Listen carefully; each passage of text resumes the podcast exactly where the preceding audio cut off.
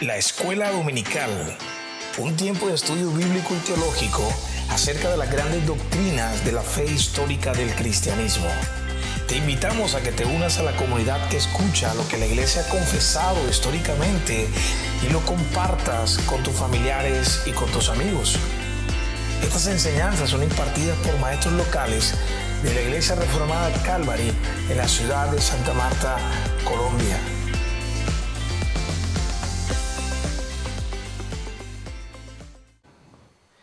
Señor les bendiga. Bueno, hoy vamos a seguir con nuestra clase de escuela dominical. El tema que nos corresponde, bueno, ya veníamos estudiando el capítulo 8 de la Confesión de Fe de Westminster, que es Cristo el Mediador. Hoy vamos a estudiar la segunda y tercera sección del capítulo y yo he titulado estas dos secciones como la persona de Cristo. Aquí vamos a hablar de las características que poseía Cristo para poder eh, llevar su obra mediadora. Entonces, vamos a orar y a dar gracias al Señor por esta mañana y encomendar esta enseñanza en las manos de Dios. Padre amado, te damos gracias, Señor, por tu, por tu bondad, por tu misericordia, oh Dios amado, gracias por la oportunidad de de, que nos permite, Señor, de estar hoy aquí en tu casa, Señor, adorándote, exaltándote, glorificándote, Señor, juntos como hermanos, Señor. Aquí está el pueblo que tú compraste con sangre, Señor, que, que tú limpiaste, Señor, con tu sangre preciosa para, para hacernos aceptos, agradables a tus ojos, mi Dios amado. Gracias por, por, el sacrificio perfecto de Cristo, Señor. Gracias por el Espíritu Santo que has derramado sobre tu iglesia, Señor. Gracias por las capacidades y los dones que nos has dado para poder entregárselos al cuerpo de Cristo, Señor. Edificarnos unos a otros, Dios amado, servirnos unos a otros, Señor, aconsejarnos, orarnos los unos por los otros, Señor. Compartir juntos de las enseñanzas de tu palabra, mi Dios amado, es un privilegio del cual a veces no, no nos damos cuenta, mi Dios. Así que te damos gracias enormes por eso. Te pedimos por la enseñanza del día de hoy, Dios. Te pedimos para que seas tú dirigiéndome, Señor, en esta, en esta enseñanza que pueda yo guiar a tu pueblo de una manera correcta, Señor. Eh, bendice la enseñanza de esta mañana, bendice los corazones de mis hermanos, Señor, y que, que todos hoy podamos aprender cada día más de ti, conocerte más, Señor, y, y rendirnos a tus pies, Padre. Te lo pedimos en el nombre de Cristo Jesús. Amén y amén. Bueno, como les decía, hoy vamos a estudiar los, las, 12, las la sección 2 y 3 del, del, capítulo, entonces vamos a empezar con la, con la sección número 2, que dice así, este es el, el segundo párrafo. El Hijo de Dios, la segunda persona de la Trinidad, siendo verdadero y eterno Dios, de la misma sustancia e igual con el Padre, cuando llegó a la plenitud del tiempo, tomó sobre sí la naturaleza humana con todas las propiedades esenciales y con sus flaquezas comunes, pero sin pecado.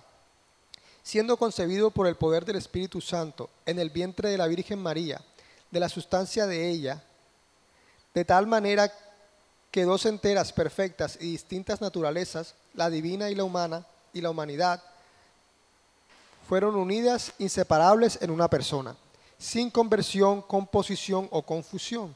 Dicha persona es verdadero Dios y verdadero hombre, sin embargo, un solo Cristo, el único mediador entre Dios y el hombre bueno, esta sección nos enseña tres cosas.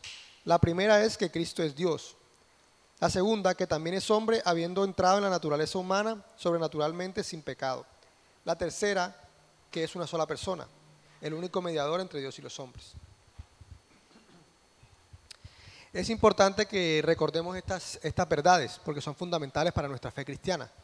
De hecho, de esto se podría decir que este es el pilar fundamental de la, de la fe cristiana. O sea, si uno no cree estas cosas, pues entonces no eres cristiano. Y vamos a ver por qué. Miren lo que dice el apóstol Juan. En primera de Juan 4, 2 y 3. Si quieren vayan buscando mientras yo voy leyendo acá. En esto pueden discernir quién tiene el Espíritu de Dios. Todo profeta que reconoce que, Jesucristo ha venido en cuerpo humano es de Dios. Todo profeta que no reconoce que Jesús no es de Dios, sino del, todo profeta que, que, no reconoce a Jesús no es de Dios, sino del anticristo. Ustedes han oído que este viene, en efecto, ya está en el mundo. Aquí el apóstol Juan nos recuerda nuevamente que aquel que no crea en, lo que, en la persona de Jesucristo, que no reconoce a Jesucristo como lo que es, pues esa persona no, no hace parte del pueblo de Dios, es del anticristo. Es contrario a, a nuestro Señor Jesucristo. Y aquí vamos a ver entonces que ya desde el inicio de la iglesia se estaban eh, inmiscuyendo herejías o falsas enseñanzas acerca de Cristo.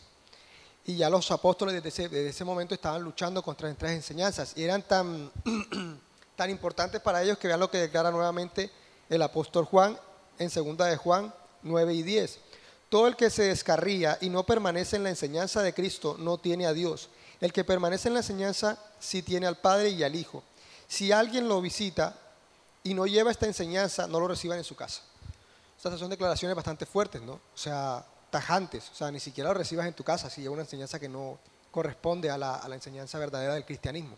O sea, toda falsedad recházala, córtala rotundamente. Entonces aquí vemos nuevamente que se cumplen las palabras de Dios, de Cristo, que Él no vino a traer paz, sino que vino a traer espada y controversia los unos con los otros, aún entre nuestros propios familiares. Y esta razón es porque estamos en una guerra, una guerra espiritual, una guerra contra las mentiras de Satanás, contra el error. Y nosotros tenemos que, que luchar esta guerra con la palabra de Dios. Nuestra espada, ¿cuál es? La palabra de Dios. Este es nuestro fundamento.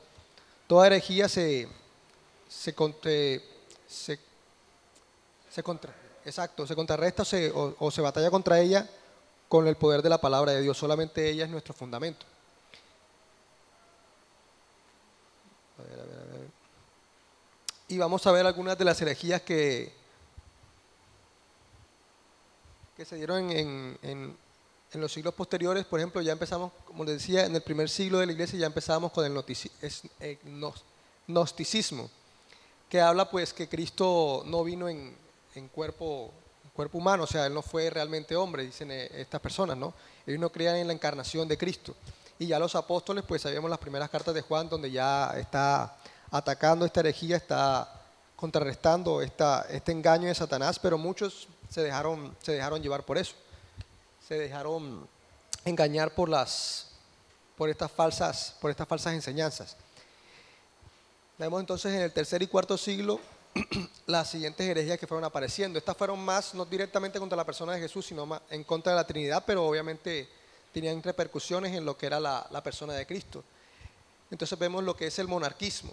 Esto enseñaba que había una subordinación de parte de, del Hijo y del Espíritu hacia el Padre, o sea, lo que no es bíblico realmente. Si entendemos que ellos tienen unos roles y hay una economía dentro de la Trinidad, no hay como tal un cargo jerárquico donde uno tenga más, eh, ¿cómo se dice? Más poder, más poder que el otro o, o mande sobre otros, en un sentido. Luego sigue lo que es el monarquismo modalista. Esto lo podemos ver en estas iglesias de Jesús, solo Jesús, ¿no? Esto pues se enseña que Dios es una sola persona que tuvo como tres facetas diferentes dentro de la historia, Padre, Hijo y Espíritu Santo, o sea que se manifestó de tres formas diferentes, pero no enseña, pero niega la enseñanza de la Trinidad, que, que Dios es un solo Dios en tres personas distintas.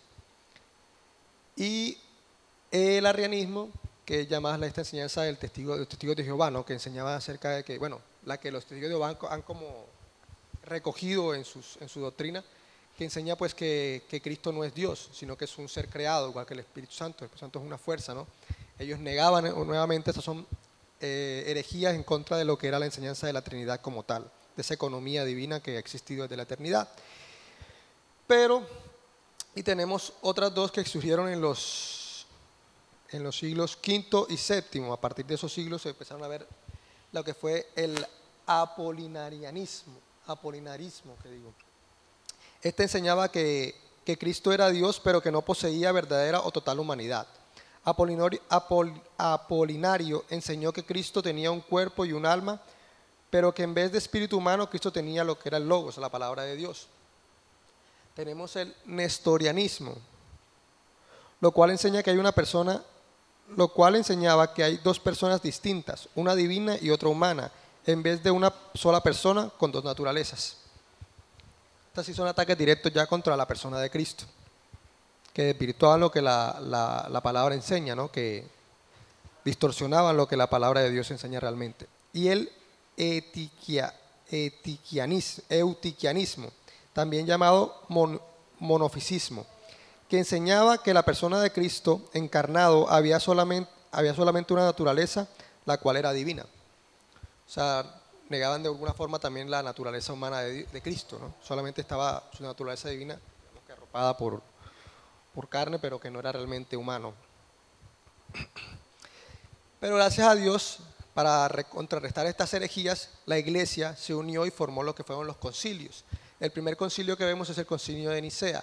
Este fue para batallar la, falsedad del arrianismo, ¿no? Para, para que nos quedara claro, la, la iglesia se unió y de ahí pues eh, dejaron claro cuál fue la relación que tenía el Padre y cuál era la naturaleza real de- del Hijo, la, la relación entre el Padre y el Hijo. Tenemos el de Constantinopla. Aquí estaban también contrarrestando otra herejía que si bien decían que Cristo era Dios, negaban la naturaleza divina del Espíritu Santo. Y para ya contrarrestar las últimas tres que les mostré que eran más directas contra la persona de Cristo, eh, tenemos el concilio de Calcedonia, donde aquí ya se rescata lo que es la naturaleza de Cristo, su persona, y, es lo que la confesión de fe de Westminster también rescata, y obviamente es lo que estamos hoy aquí estudiando y recordando nuevamente, porque es importante recordar esto. Recordemos que la iglesia está en guerra contra las mentiras de Satanás, y es importante que, que hombres se levanten para poder... eh, para poder, ¿cómo se llama?, Eh, contrarrestar estas verdades, estas mentiras, perdón, y seguir concisos en lo que es la verdad de la palabra, poder seguir estudiando la palabra. Y pues si bien todos estos concilios no reemplazan la Biblia, no, no suplantan la palabra del Señor, recogen lo que la palabra del Señor realmente declara y las ponen de manifiesto para que la iglesia siga creyendo lo que, lo que la palabra de Dios obviamente pues dice en su única naturaleza. Y ahora sí vamos a estudiar ya de manera separada cada una de las- naturalezas de, Cristo y cómo las vemos reflejadas en las Escrituras.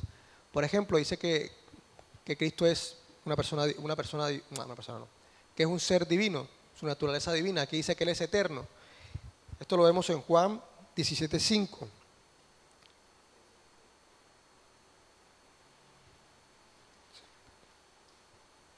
Y ahora glorifícame tú, Padre, junto a ti, con la gloria que tenía contigo antes de que el mundo existiera. Y en el 24 dice, Padre, quiero que los que me has dado estén también conmigo, donde yo estoy, para que vean mi gloria, la gloria que me has dado, porque me has amado desde antes de la fundación del mundo. O sea, aquí vemos la preexistencia de Cristo, cómo Cristo era eterno junto con el Padre. Vemos que es omnipotente. Mateo 8:27.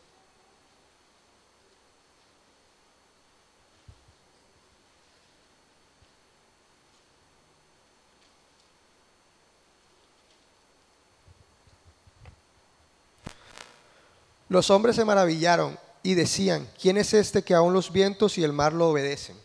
Aquí vemos que él le habla al viento y al mar y dice que inmediatamente estos cesaron, estos se calmaron. O sea, él tenía todo poder sobre la naturaleza. Que es omnisciente, lo conocía todo. Lucas 6.8.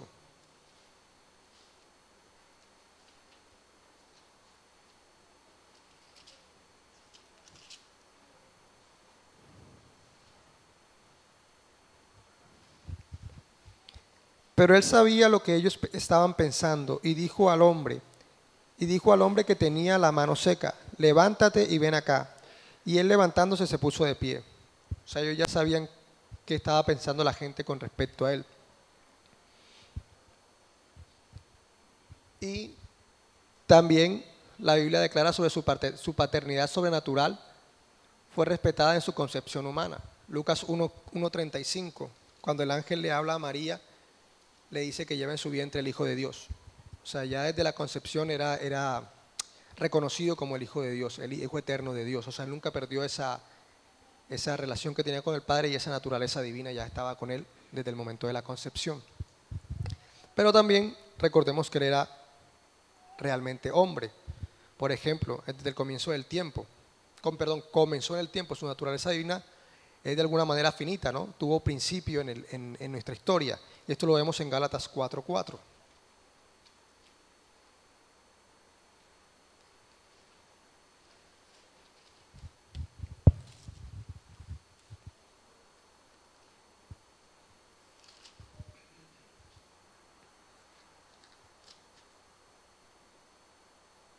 Pero cuando vino la plenitud del tiempo, Dios envió a su Hijo, nacido de mujer, nacido bajo la ley, a fin de que redimiera a los que estaban bajo la ley para que recibiéramos la adopción de hijos. O sea, aquí vemos cómo Dios Dios entró a la historia a través de Cristo, ¿no? Como en el, en el tiempo propicio, en el tiempo que Él había designado, pues eh, la humanidad de Cristo comenzó a existir.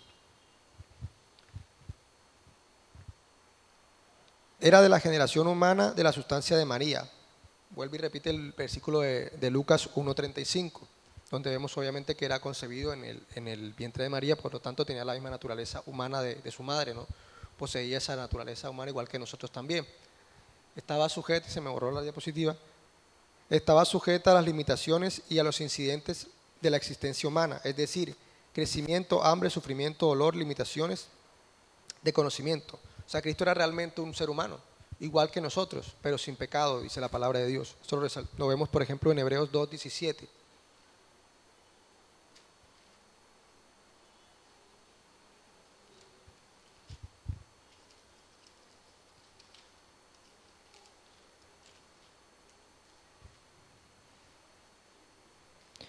Por tanto, tenía que ser hecho semejante a sus hermanos en todo, a fin de que llegara a ser un sumo sacerdote misericordioso y fiel en las cosas que a Dios atañen, para hacer propiciación por los pecados del pueblo. Recuerden que estas cosas son, aquí estamos viendo junto con estos versículos cómo estas dos naturalezas las requería tener Cristo para poder ser el mediador. Si no, de otra forma no hubiese podido salvarnos, no hubiese podido ser nuestro representante delante de Dios y al mismo tiempo no hubiese podido llevar a cabo esta obra perfecta, esta obra mesiánica. ¿no? Así que vemos que Él tuvo que ser igual o semejante a nosotros en todo, pero repito, sin pecado. Y por último, pues como ser humano también murió. Y esta es la parte más compleja. Y es cómo estas dos naturalezas estaban solamente en una sola persona. Cristo es un solo, una- sola persona, pero con dos naturalezas distintas, las cuales no se mezclan, no se fusionan, no se convierten la una con la otra, no hay, o sea, están totalmente unidas, pero al mismo tiempo están separadas, o sea, son- distintas. Ni la naturaleza divina potencia la naturaleza humana en sus limitaciones, ni la naturaleza humana le resta la naturaleza divina en su poder. Esto es totalmente misterioso, complejo de entender, pero la Biblia lo declara, así que por eso nosotros también lo creemos. Y algo también muy importante es que a Cristo nunca se le vio como dos personas separadas, o sea, nunca se le vio una- únicamente como, como Dios y separado de su naturaleza humana, ni tampoco se le vio solamente como un simple humano separado de su naturaleza divina, o sea, él siempre fue el hombre Dios, verdaderamente humano y verdaderamente divino. Ni el Padre lo, ni el padre lo vio como, como uno y el otro, ni, los, ni las personas en su momento lo vieron como uno y otro. Y por ejemplo, hay declaraciones también importantes en la Biblia acerca de este, de esta, de este misterio. Vemos en Hechos 20, Hechos 20, 28.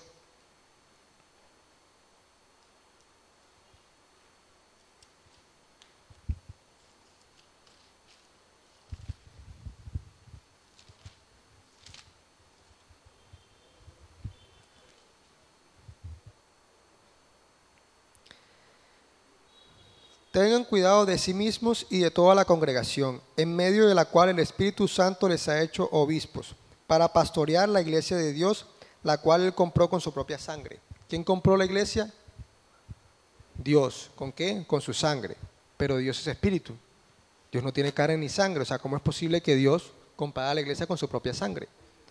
Entonces, ¿por qué? Porque Él se encarnó, Él tomó la naturaleza humana sobre sí y podemos decir que Él como Dios en su naturaleza humana sangró, sangró por su pueblo y compró su iglesia.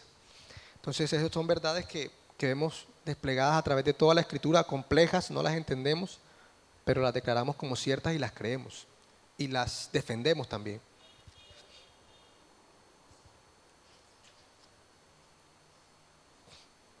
Bueno, esta es la primera sección.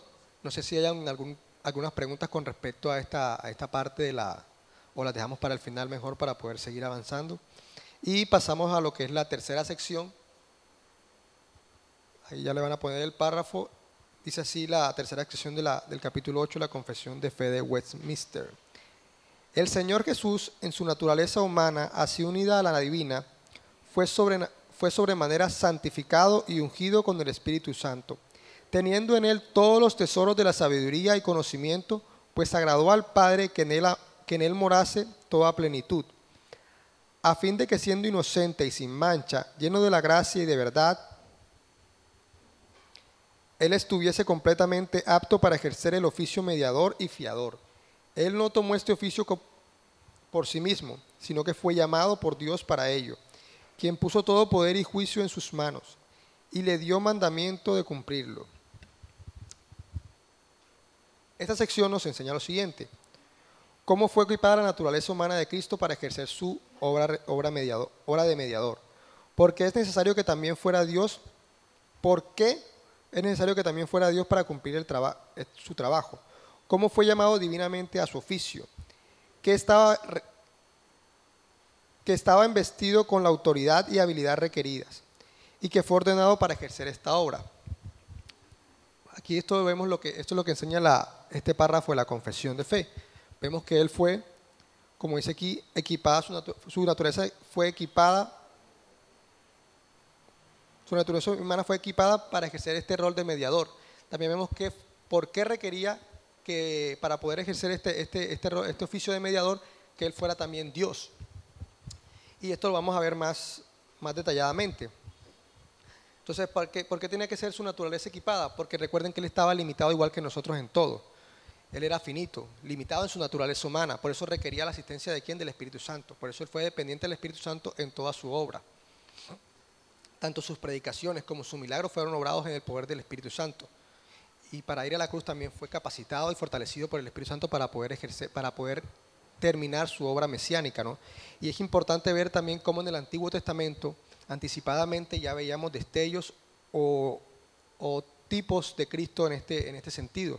Cómo personas fueron, cómo el Espíritu Santo vino sobre esas personas de manera sobrenatural para ejercer ciertos cargos o para ejercer ciertas funciones específicas. Y esto lo vemos, por ejemplo, en Samuel a Samuel se le ungió con, aceite como una representación del Espíritu Santo llegando sobre él para que cumpliera un rol como rey y también para que profetizara. O sea, que vemos una, una función sobrenatural que tenía Samuel y que solamente podía ser dada por el Espíritu Santo. También lo vemos en Sansón, cuando mataba. Sansón tenía el don de matar. Cada vez que mataba, el Espíritu Santo venía sobre él y mataba un poco de gente. Entonces vemos aquí ese poder sobrenatural de Sansón. Pero algo interesante en estas dos personas es que si bien el Espíritu Santo venía sobre ellos, esto no actuaba de manera individual sobre ellos o de manera interna, por así decirlo, sino solamente para un oficio particular y para, eh, ¿cómo se dice eso? Para capacitarlo sobrenaturalmente para este oficio.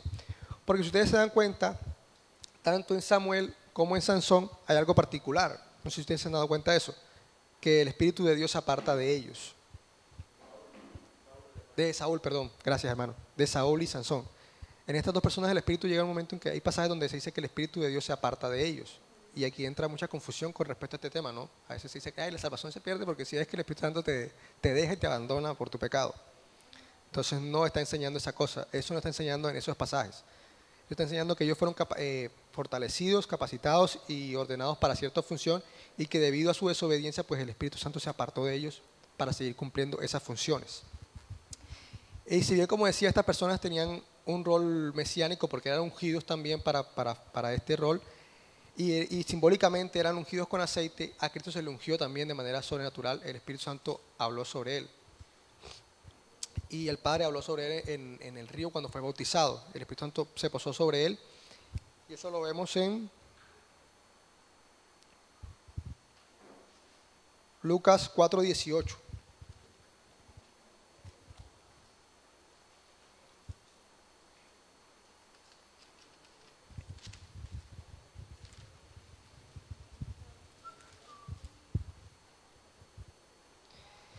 Este es el mismo Cristo hablando sobre sí mismo y sobre su rol. Y citando un versículo, que, un, pasaje de la escritura que está en Isaías. Dice así, el Espíritu del Señor está sobre mí por, porque me ha ungido para anunciar el Evangelio a los pobres. Me ha enviado para proclamar libertad a los cautivos y la recuperación de la visita a los ciegos, la recuperación de la vista a los ciegos para poner en libertad, a los oprimidos para para proclamar el año favorable del Señor. Aquí vemos que el Espíritu Santo estaba sobre Cristo. Él mismo está declarando esto sobre sí mismo, ¿no? que Él es el ungido, el ungido perfecto, como que ya, estudiamos en, la sección anterior sobre cómo Él tenía estos roles mesiánicos de eh, profeta, sacerdote, y rey, y que Él los cumplió todos tres de manera plena y perfecta. O sea, la plenitud del Espíritu Santo estaba sobre Él de manera, deliberada, él podía ejercer todos estos llamados que el Señor le había hecho para esto. Y algo también importante, que en su plena humanidad él no hubiese podido estar calificado para hacer la obra mesiánica si el Señor no lo llama. O sea, Dios lo comisionó para esto, Dios lo llamó para esta labor, así como los profetas, los reyes y los sacerdotes eran llamados por Dios para cumplir esas funciones. Cristo, al igual que nosotros, al igual que todos esos profetas del Antiguo Testamento, en su, en su naturaleza humana también tuvo que ser llamado para poder llevar a cabo esta función y poder cumplir la voluntad del Padre. Así que Cristo también tuvo que orar, al igual que nosotros, Cristo también tuvo que estar, ser obediente al Padre y eso también denota esa, esa relación que había, esa intimidad que había entre, entre, entre el, el Dios Hijo y el Dios Padre, ¿no? Pero no podemos obviar su naturaleza humana, perdón, perdón, su naturaleza, recapitulemos, su naturaleza divina y por qué era necesario que él fuera divino para poder ejercer este rol y este oficio de mediador. Pues la primera es que si él no hubiese sido divino, era imposible que él soportara la infinita ira de Dios sobre él si no hubiese sido un ser infinito. Al igual que el Padre era eterno, por tanto él podía soportar la eterna ira de Dios sobre él. Por ejemplo, hay declaraciones también acerca de, Cristo que no podía hacer solamente porque el Espíritu Santo se las hubiese dado o se las hubiese dotado. Él dice que él podía entregar su vida y retomarla. O sea, solamente Dios puede tomar su vida, entregarla y volverla a retomar de la muerte. O sea, una persona puede dar su vida por, por, por cualquiera o por muchos, un ser humano, pero tomarla no puede. Solamente Dios puede tomar su vida.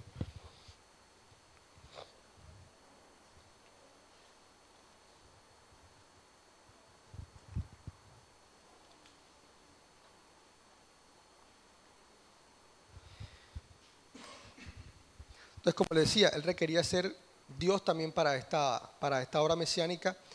Y ya podemos entonces preguntarnos lo siguiente. ¿Cómo pudo haber tenido acceso a Dios en nuestro lugar con una eficacia? ¿Cómo pudo haber tenido acceso a Dios en nuestro lugar con una eficacia garantizada si no hubiese sido Dios, por ejemplo? Sería imposible que hubiese accedido de, de manera tan perfecta y, y tan eficaz a Dios.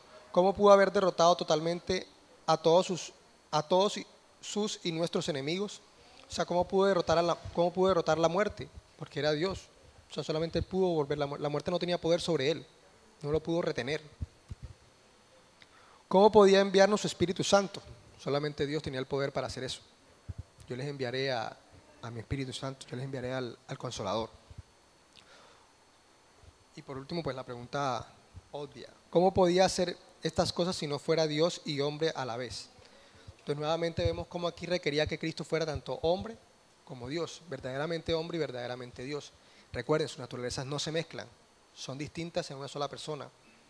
El que murió en la cruz fue Cristo, el hombre Dios. ¿Cómo entendemos eso? No tengo ni idea, o sea, pero la Biblia lo declara. Y eso es lo hermoso, no lo misterioso, lo complejo de nuestro Dios. Por lo cual seguiremos estudiando sobre él y nunca eh, ¿cómo se, agotaremos los recursos que, de su infinidad, de su eternidad. Pero es maravilloso, ¿no? Tener un Dios así de grande y de misterioso que podemos estar gozándonos cada día en Él, seguir estudiando sobre Él y nunca agotar las bellezas de su sabiduría, de su conocimiento, de su, de su persona, de su realidad. Entonces, ya termino y no sé si ustedes tengan algunas preguntas, objeciones, aportes.